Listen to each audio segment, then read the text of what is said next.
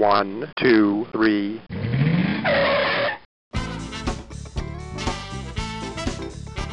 Bem-vindo, bem-vindo ao Paladar Distinto, seu podcast de gastronomia. E o tema de hoje é queijo de cabra. E eu tenho a honra de falar com a Heloísa Collins. Tudo bem, Heloísa? Olá, Gabriel, como vai? Tudo bem? Tudo ótimo. Muito prazer de você me receber, viu? Muito bom estar aqui. Nossa, é uma honra aí falar do Capri do Bosque, né? Falar sobre queijo com você, uma super especialista aí no, no assunto, né? E falar, né, sobre esse queijo incrível, né? Que é o Capri do Bosque, aí um dos pioneiros, né, aqui no, no Brasil. A gente vai falar um pouquinho disso. Mas, Heloísa, conta pra gente aí como que. Eu sei que você tinha uma outra profissão e como que te despertou o mundo aí dos queijos? Então, Gabriel, Uh, na verdade, o mundo dos queijos, eu transito por ele desde que, desde que eu nasci. Sempre fui uma, uma apreciadora muito voraz de, de queijos. Uh, aprendi a comer queijo bom com meu avô. Meu avô era um, um gourmet, então ele traz naquela época praticamente não existiam queijos brasileiros finos, né? Sim. Eram todos importados. Então ele me criou, vamos dizer assim, uh, comendo queijos italianos, às vezes um queijo francês, um queijo suíço. A gente comia muito gorgonzola, isso eu estou falando de eu pequena mesmo, tipo 5, 6 anos, né? O meu contato com o mundo do queijo, ele é, ele é bem antigo. Eu comecei a fazer queijo como um hobby quando eu tinha 20 e poucos anos, 30 anos por aí. Quando, foi quando eu, come, quando eu comprei aqui o, o sítio, e aí eu queria queria fazer queijo, era uma, um sonho, meio que um sonho que eu tinha, né? De poder fazer meu próprio queijo. Foi então eu comecei como uma atividade de fim de semana. É, foi nessa época que comecei a, a, explorar possibilidades, visitei uma queijaria local, uh, aprendi a fazer os queijos de fazenda. Eu tinha uma caseira também muito muito amorosa que me ensinou a fazer o queijo fresco com leite tirado na hora. Então, durante muitos anos, eu fiz esse, essa rotina de queijos no fim de semana, e eram os queijos basicamente eh, tradicionais, né? Certo. Eu estou muito perto do, da divisa de Minas. Eu estou em Joanópolis, né? Nós ficamos aqui, dependendo de onde você está, estou a 2 quilômetros da divisa ou a 11 quilômetros da divisa, dependendo do, do lugar de Joanópolis, que é um município bastante extenso. Então, a Joanópolis, ela herdou né, muito essa tradição eh, mineira, né, da, da pecuária de leite, é, já foi muito forte na pecuária de leite, e mesmo queijarias, a gente já teve boas queijarias aqui, que acabaram fechando por diferentes motivos, mas continuamos com boas queijarias, inclusive boas queijarias artesanais. Então, é, estar em Joanópolis, gostar de queijo, ter onde fazer o queijo, tudo isso colaborou, vamos dizer, para eu desenvolver esse hobby. Fazia no, no fins de semana, enquanto eu era professora universitária. Trabalhava de segunda a sexta em São Paulo, sábado e domingo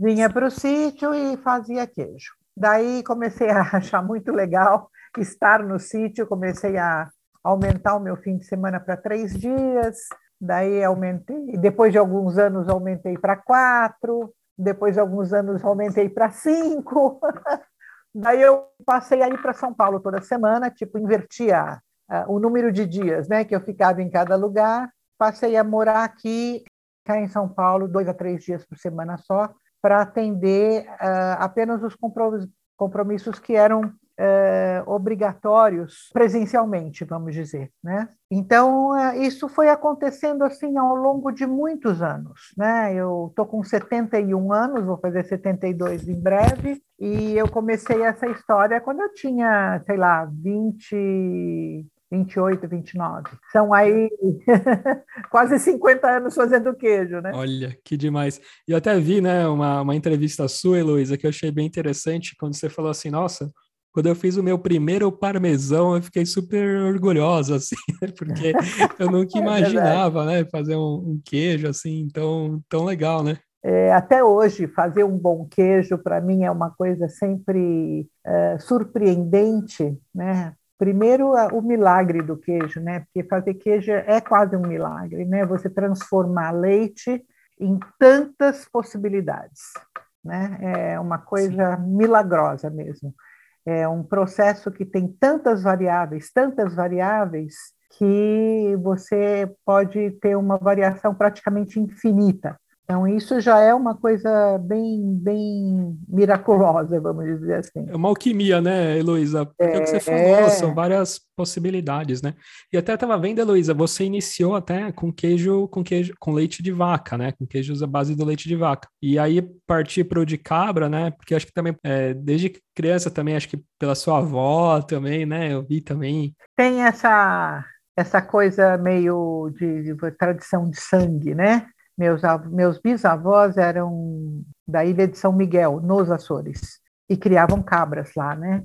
E a minha avó criou cabras também um pouquinho, principalmente na época que a minha mãe nasceu. Minha mãe foi alimentada com leite de cabra. Então, a gente tem essa coisa da cabra na família. Eu sou capricórnio também, né?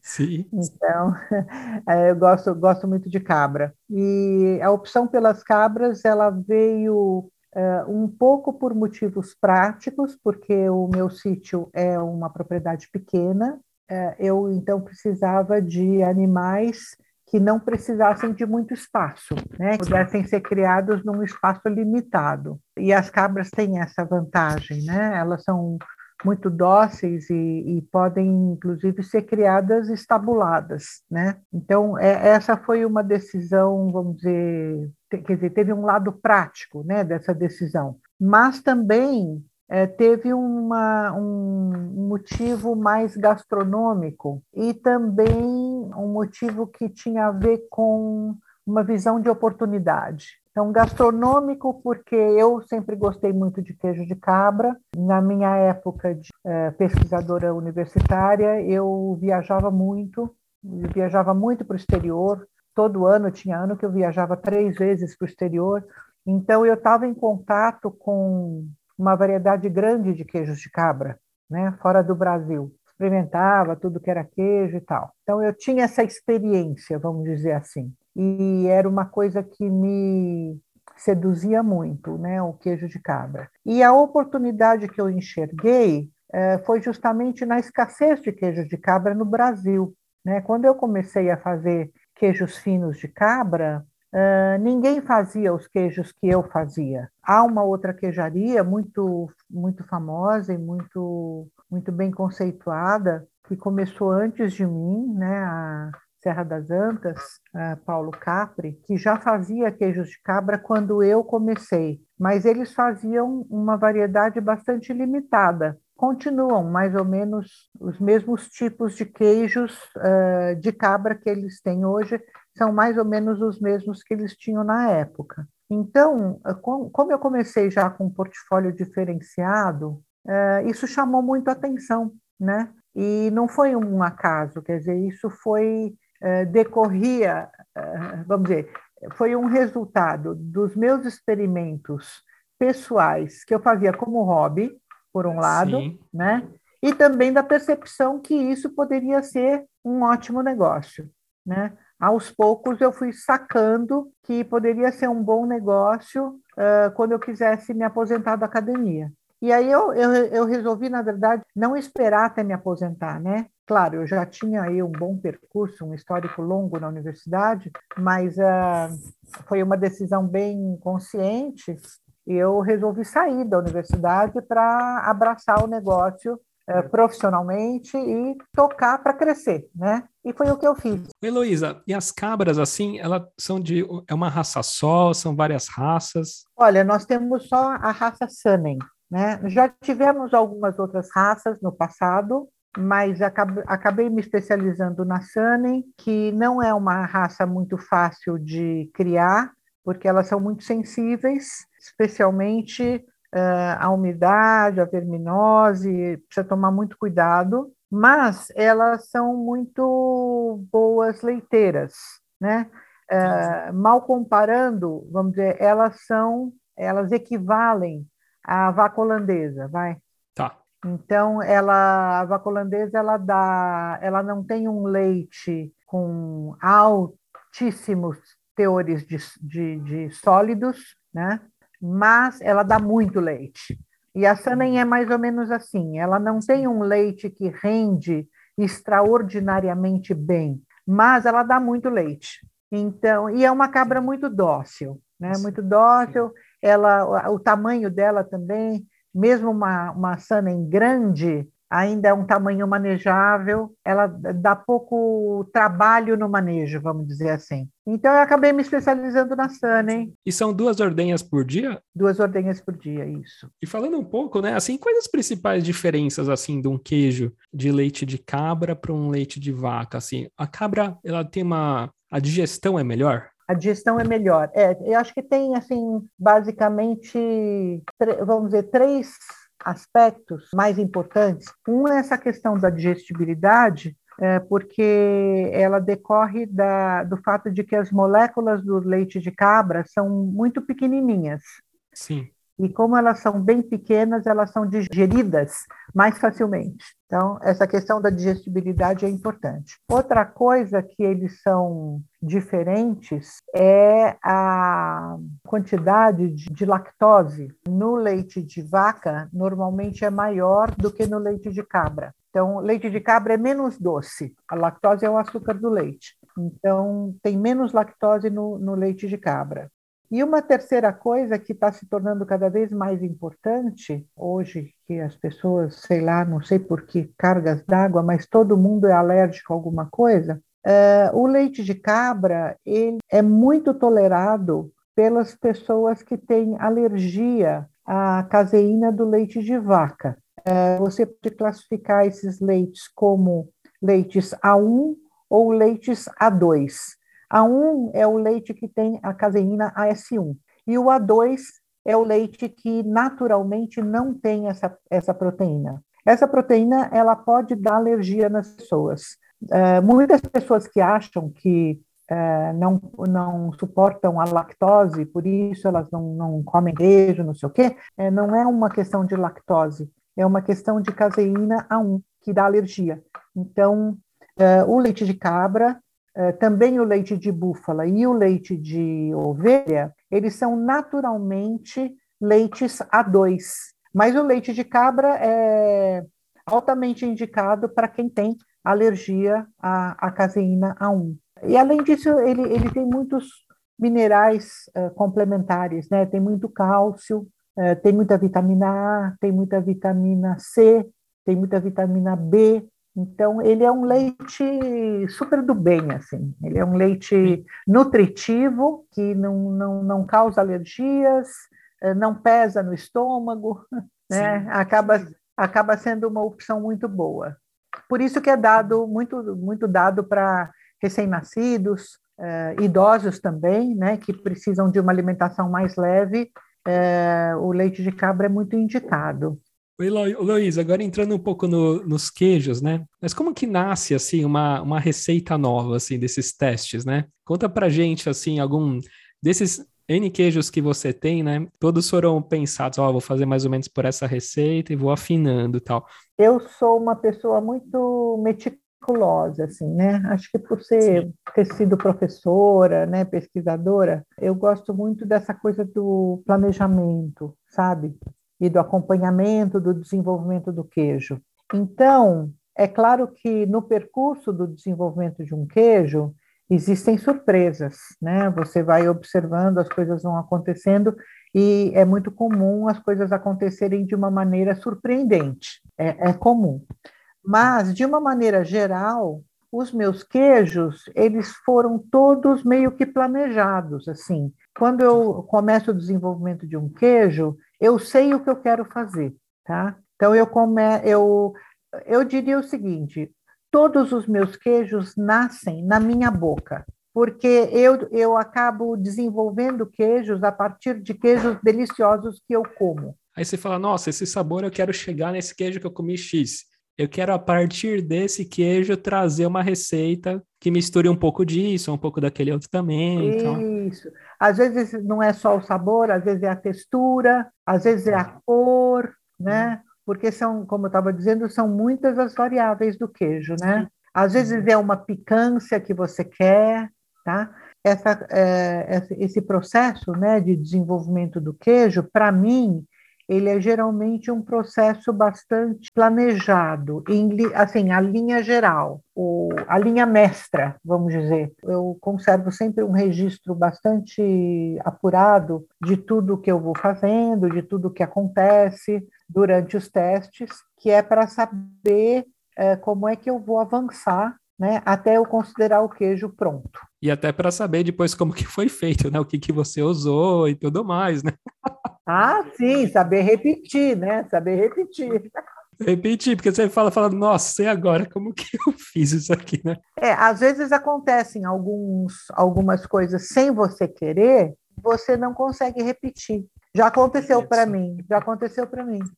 É, eu uma vez eu fiz um lote de queijos que deram uma textura surpreendentemente boa, que eu gostaria de manter e eu não consegui. Às vezes acontece isso, né? É um, é um acaso que não planejado é, e que você não e você perde você perde o registro, né? Infelizmente. Oi, Luísa, que você falou, né? Das possibilidades são inúmeras, né? Então tem queijo de massa cozida, aí tem a questão do, dos maturados, tem a questões dos, dos mofados, né? É muitas possibilidades, né? E eu vi que é bem interessante, né? Quando o queijo é gorgonzola, é que é a partir de leite de, de vaca, né? Quando é a base de leite de ovelha, ele é o Roquefort. E quando ele é de cabra, ele é o azul, né? Ele muda o nome, né? É, muda o nome. É, às vezes também muda um pouquinho do processo, né? Mas uh, realmente o tipo de leite é que vai fazer a grande diferença. E eu vi bem interessante também, né, nessa produção dos queijos assim, com, com mofo e tal, é, se faz os furinhos, né, lá com palitinho, que eu vi que esses furinhos que é o que vão dar aquelas, aquelas ranhuras, né, lá, no, no caso do, do azul, né? Os furinhos, eles são os condutores de oxigênio para onde está o mofo né? Porque o mofo já está no, no, leite, no queijo, e você precisa levar oxigênio até, um, até o fungo para que ele se desenvolva. É, por isso que tem esses furos, né? Tem que fazer o furo para o ar entrar. O ar entrando, ele alimenta o fungo e o fungo se desenvolve, vamos dizer assim. Né? Essa, esse é o processo. E, Heloísa, e hoje vocês estão com quantos tipos de, de queijos, em média, assim? Nós estamos com 16 queijos. 15 uh, são registrados e um está em, tá em processo de registro, vai ser lançado em breve. Tenho alguns, uh, alguns lotes né, pré-lançamento, que eu estou desenvolvendo o queijo, estou testando e tal. Está muito gostoso. Esse queijo novo é um crotin uh, e é um crotin recheado com uma fina camada de recheio no meio. Eu comecei com croton recheado com trufas. Nossa. Né? É, eu trouxe da França, né? Eu fiz essa viagem bonita há pouco tempo, França e Suíça. Trouxe trufas de lá e desenvolvi esse croton. O croton é um, é um queijinho Uh, muito pequenininho, tem por volta de 50 a 60 gramas. Ele é feito por um processo de fermentação lática. Uh, o leite coagula e vira queijo naturalmente com calor e bactérias do leite, né? Então é um, é um queijinho pequenininho, muito macio, muito, muito cremoso na boca. E eu tô recheando ele com, com trufas, é, tá, tá muito bom, tá muito Nossa, bom. Caramba! É, vou, vou soltar aí um, uns lotes, é, uns lotes de teste, eu vou soltar para o Natal. E tem os clássicos, né, Heloísa, que tem o, o, Azul do Bosque, né? Acho que é um super clássico. Serra do, do Lopo, né? Do Lopo, é, o Serra do Lopo. Conta um pouquinho desses, desses clássicos, assim, pra gente, Heloísa. Então, os meus clássicos são o Azul do Bosque, que foi um dos primeiros queijos que eu comecei a fazer. Ele demorou 20, 20 anos para ficar bom, mas faz tempo que eu comecei. Sei. É, o Serra do Lopo é um, pode ser considerado um clássico, ele é um queijo de massa semi-cozida, casca lavada na cerveja, maturado aproximadamente dois meses, dois meses e meio. Queijo bonito, um queijo que tem uma casca avermelhada por causa da lavagem na, na cerveja. É um queijo muito, muito gostoso. Um outro clássico meu é, é a pirâmide, que foi inspirada no Valencé francês, queijo muito vendido, é o segundo queijo que a gente mais vende, ou pelo menos era, não sei, agora acho que eles estão na corrida, eles estão ah, alternando as posições no ranking. O primeiro é sempre é o azul do bosque? O primeiro é, ainda é o azul do bosque, é. Agora está tá competindo com o azul do bosque, o novo queijo azul, que eu desenvolvi este ano, 2021, que é o Dolce Bosco. Dolce Bosco é um azul cremoso muito suave e ele está conquistando muitos corações. O bacana é que ele está tá conquistando corações que continuam gostando do azul do bosque e passam a gostar do Dolce Bosco. Então, a maioria das pessoas compra os dois, entendeu? Quem gosta de queijo azul. Ele é, ele é nesse estilo do, do gorgonzola, assim. Ele tem esse. Ele é um queijo quadrado, bem escuro por fora, às vezes com algumas manchas, mas de, de uma maneira geral ele é bem escuro, bem mofado por fora, com alguns poucos veios azuis por dentro e uma massa muito cremosa. E ele é muito suave no sal e também no sabor, ele não tem picância. É um queijo muito interessante bem diferente do azul do bosque. Então esse aí na pizza aí fica uma delícia, hein? Ah, não sei. Ainda não comi pizza com, com Dolce Bosco. Pode ser, pode ser. Opa, e ó, para os pizzaiolas aí, já fica, já fica a dica, hein? Fazer uma pizza gourmet, pode ser, pode ser. Com certeza. E tem o cacauzinho também, né? Cacauzinho, cacauzinho é um queijo, um queijaço, assim. Ele é um pequeno queijo notável. Ele é um queijo que foi desenvolvido a partir de um pedido do, do Alex Atala, que me pediu um queijo com cacau. Daí eu demorei um tempinho e fui testando coisas até chegar a esse resultado de é um queijo de massa ácida, lática, maturado com cacau e cumaru. Nossa. Ele é um queijo muito gostoso, muito gostoso, pequenininho. Você pode usar para a hora que você quiser, ou na salada, ou no aperitivo. Na sobremesa ele fica uma delícia. Minha filha faz cacauzinho com base de chocolate, de uh, ganache de chocolate, com cacauzinho por cima e uh, com licor de cacau na sobremesa, fica espetacular. É, muito bom. E tem um queijo também, Luísa, que é um queijo aí de tradição árabe, né? Que parece que até que os mouros lá levaram para Portugal, depois de Portugal aqui veio para o Brasil. E diz que ele é muito bom grelhado, né? É, o halloumi? Isso. É, o halloumi, é. É, muito bom. É, o halloumi é como um queijo de coalho, né? Só que ele, ele é um queijo de coalho que é cozido no próprio soro. Eu não sei se todo queijo de coalho é cozido no soro, eu acho que não. E nem todo queijo de coalho é de cabra, né? Tem Sim. muito queijo de coalho de vaca. Então, é, mas ele, ele justamente, ele, ele é, é, a gente poderia dizer que ele é o avô do queijo coalho. Ele é o precursor, vamos dizer assim. Então, ele é um queijo de, da, da, do mundo árabe, né? Do, de Chipre, certamente foi levado para a Península Ibérica na expansão dos árabes. Da Península Ibérica, certamente ele veio para o Brasil, porque tem, tem muitas semelhanças né, com o nosso queijo de coalho. E é um queijo gostoso mesmo, ele é bom grelhado, porque é, ele é aquele queijo, parece borrachinha, que range no dente. Sim, sim. Tá? E quando você grelha, ele não desmancha, ele amolece, ele mantém, ele amolece, ele doura, mas ele não desmancha. Então é muito, muito gostoso para comer aí com uma caponata de brinjelas. Olha só. Fica maravilhoso. É, que fica demais. muito bom. E tem um que é o coração, né? Que é o coração em brasa aí, que é um queijo mais, que é o picante, né? Que você falou, que você pode dar picância no queijo também, né? Isso, que vai super isso. bem aí com frutas secas, com figo e tal, né? Vai, vai, é muito bom. Esse queijo eu fiz para o Bruno Cabral quando ele abriu a, a, a loja dele, né, o mestre queijeiro, Sim. É, ele me pediu um queijo com pimentas, me trouxe as primeiras pimentas, e aí eu desenvolvi o coração em brasa para ele. Você até estava falando do, do Alex Atala, tal, tem também esse trabalho muito legal, né, com os restaurantes e com os chefes, né, Luísa? É, é, é, olha, são, são pessoas incríveis, né, porque eles usam o, a, o queijo que a gente elaborou com né, todo amor, todo foco, toda atenção, para criar obras de arte. Então, é uma parceria tão legal.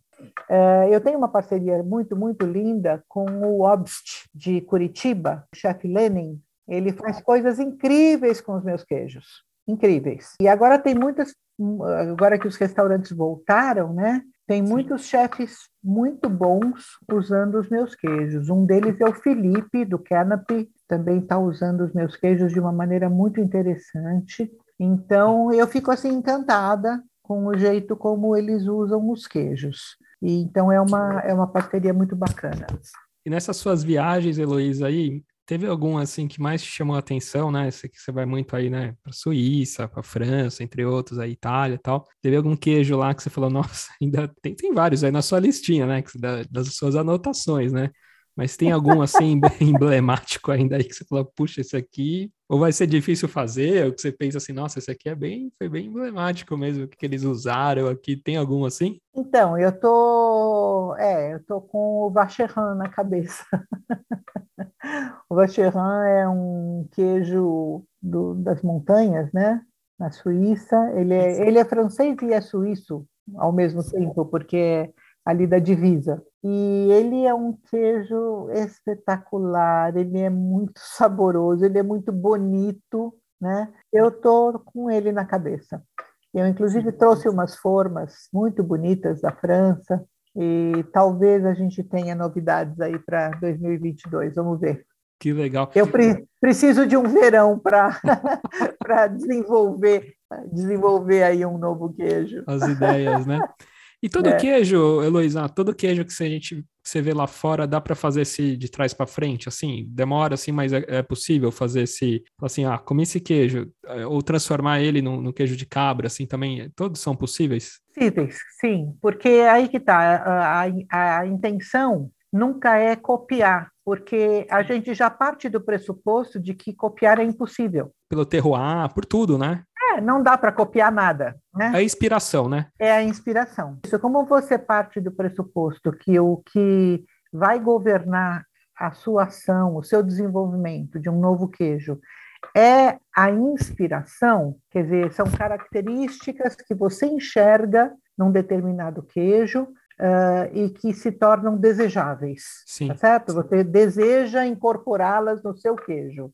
E aí você começa um processo de tradução uh, do sensível, né, do que você provou, do que você apertou, do que você enxergou, você, claro, aliado ao seu conhecimento científico, Sim. né, você começa essa tradução e você sabe que você não vai fazer um queijo igual, mas você quer chegar num bom resultado. Então, isso que eu chamo de um processo inspirado num, num queijo, né? Então, quando eu falo estou com o Vacherin na cabeça, não é porque eu vou copiar o Vacherin. O que eu senti, o que eu vivi na, na experiência de provar uh, Vacherin e de ver fazer, uh, são, vamos dizer, experiências que vão me ajudar no desenvolvimento de um novo queijo do Caprio do Bosque, que vai ter algumas características em comum. Sim. Existe alguma collab, assim, de, do sentido, sei lá, você visitou um produtor lá na, na Suíça, por exemplo, às vezes você leva seu queijo daqui para lá. Já, já surgiu alguma coisa assim de fazer uma, um projeto colaborativo aí de queijo, de, de trocas de, de experiências daqui e desenvolver e vice-versa? Sim, existe isso? Olha, agora é, né, existe, quer dizer, existe se você criar, né?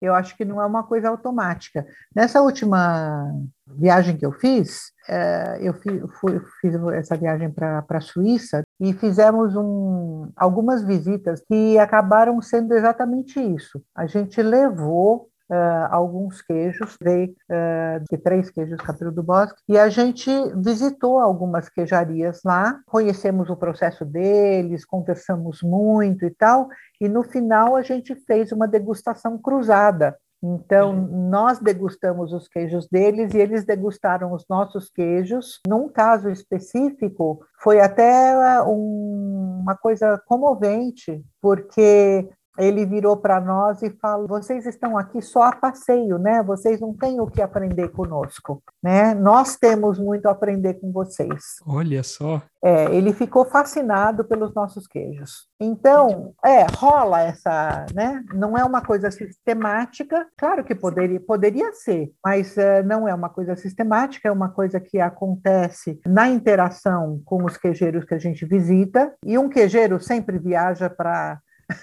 para conhecer outros queijeiros, não tem escapatória, sim, não sim, tem. Sim. Mesmo que a gente não queira, a gente acaba topando né, com queijeiros e queijarias pelo caminho. Então, é um negócio muito, muito legal. O que atrapalha, vamos dizer, a continuidade desse, desse processo é o fato do Brasil não estar autorizado a exportar produtos artesanais uh, que não tenham o selo federal. Mas nós vamos chegar lá, as coisas estão caminhando, é, as coisas estão caminhando aos poucos, e eu acho que às tantas a gente vai chegar lá. A gente precisa controle rigoroso de sanidade, né, dos nossos rebanhos, talvez um, um controle mais rigoroso, e a gente precisa poder exportar queijo artesanal uh, que tenha, por exemplo, o selo arte. Né? Nós temos no Capitão do Bosque, nós temos o selo arte. Se ele for né, autorizado a exportar, se esse selo for suficiente, né, apto para exportação, daí já resolve. Oi, Luísa, e eu queria comentar, né, além da, da visitação, né, tudo, tem um, né, um bistrô aí, comandado aí pela sua filha, é incrível, né? É muito bom o nosso bistrô, muito bom. A filha também é muito boa, ela é excelente chefe, é uma cozinheira, cozinheira de mão cheia, ela faz coisas muito, muito gostosas. Ela pratica, que a gente chama de gastronomia temática, né? A maioria dos pratos dela tem um toque de queijo de cabra, e as pessoas apreciam muito. A gente está tá aí aberto todo sábado, domingo, feriado, e a gente dar as boas-vindas a todo mundo que quiser vir. Já fica, já fica o convite aqui para os ouvintes, né? Nossa, eu vi uma, uma abobrinha lá, tipo, fininha, com molho de mostarda. Nossa, incrível, né? Sua filha, a Ju Raposo, né?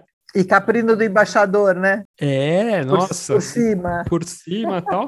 Aí tem o, o risoto, né? Com, com, queijo azul, ela coloca também um pouquinho de noz tal. E aí faz uma calda de pera também, eu vi ali também. Nossa, fiquei babando, né? Então tem, tem muita coisa, né? É, o nosso, o nosso menu, Gabriel, ele é um menu rotativo, tá? É, que é dentro da, dessa proposta do artesanal, né? É, eu fico muito feliz que você mencione os pratos que te inspiram né, para comer, mas uh, é bom que as pessoas deem uma ligadinha uh, para fazer uma reserva e podem aproveitar e perguntar qual será o menu isso do fim de semana seguinte. Ele vai sendo uh, alternado com mil outras coisas, né? Oi, Luísa, muito legal, viu, nosso bate-papo. E, e para quem quer comprar né, esses queijos maravilhosos, como que, que faz? Olha, é muito tranquilo. A gente fornece principalmente em São Paulo, capital, mas temos também em outros lugares do Brasil. Nós somos autorizados para revender no Brasil todo. Então, nós temos muitas revendas parceiras que vendem o nosso queijo.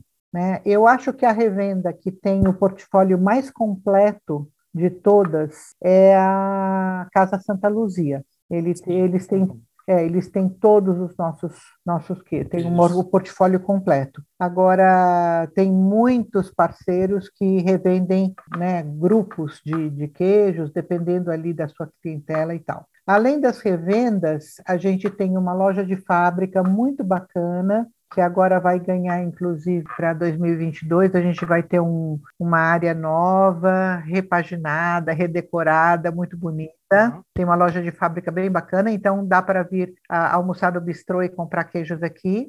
E a gente tem também uma lojinha online, a gente despacha para todo o Brasil, uh, ou por avião, ou por transportadora, uh, depende de onde é, a gente acha um jeito de chegar no cliente. Uh, em São Paulo, a gente entrega em domicílio, então pode entrar no, no capriodobosque.com.br barra loja e a gente está lá. Poxa, Luísa, que legal, viu? Muito obrigado, viu, Luísa? Muito obrigado, Gabriel. Foi uma delícia de conversa. Obrigadão. Tchau, tchau. Até a próxima. Tchau, tchau.